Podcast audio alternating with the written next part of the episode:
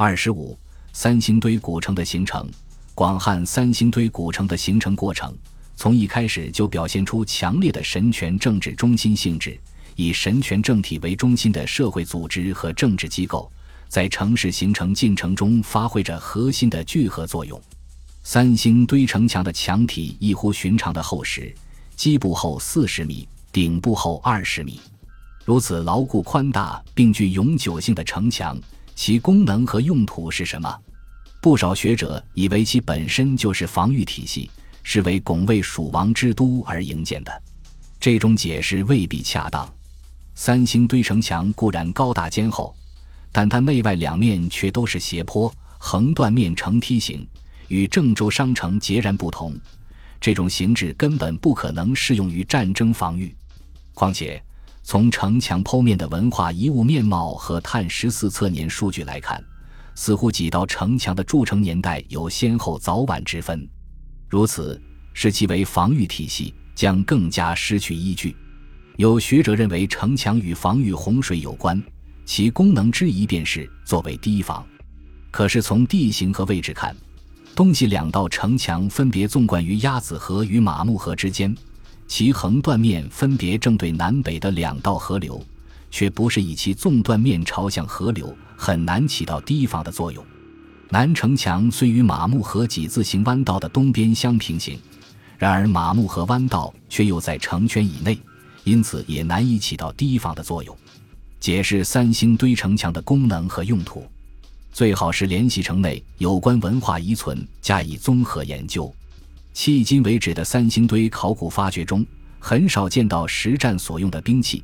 即或有其形制，也多属仪仗、礼仪用器，例如玉戈、玉笔、无刃的三角形齿圆青铜戈等；而标志宗教神权及其礼仪活动的各类陶制品、玉石制品、黄金制品和青铜制品，出土却极为丰富。强大的宗教神权显然是同城墙一道与生俱来的。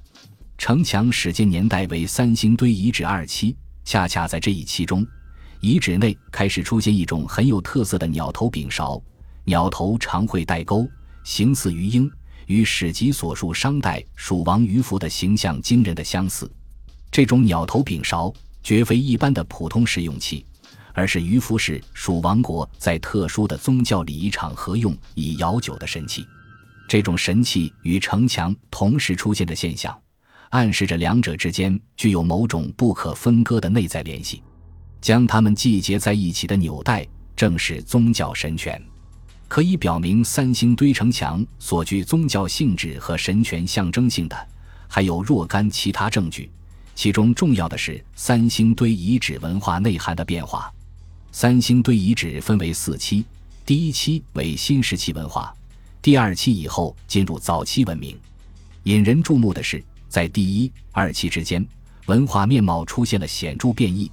反映了社会结构及其运作机制的突变，这种突变是另一支文化战胜土著文化的结果。作为这种文化征服后果的直接表现形式，最引人注目的便是巨型古城的诞生和鸟头柄勺的出现。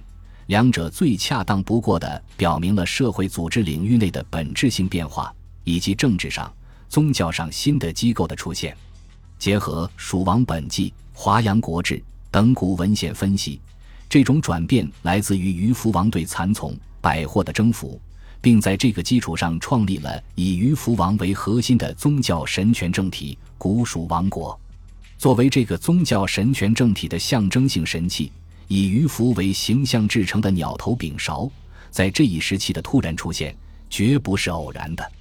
而城墙的营建，目的正在于适应这个新政体的宗教神权性质。城墙既然不足以构成防御体系，它的守卫功能又不是防御洪水，那么就只能合理的解释为宗教性建筑。神权统治者通过他那庞大的物质形式所产生的巨大威慑力量，炫耀神权政体至高无上的权威，并使王权在神权的庇护下达到充分合法化，借以实施严酷的阶级统治。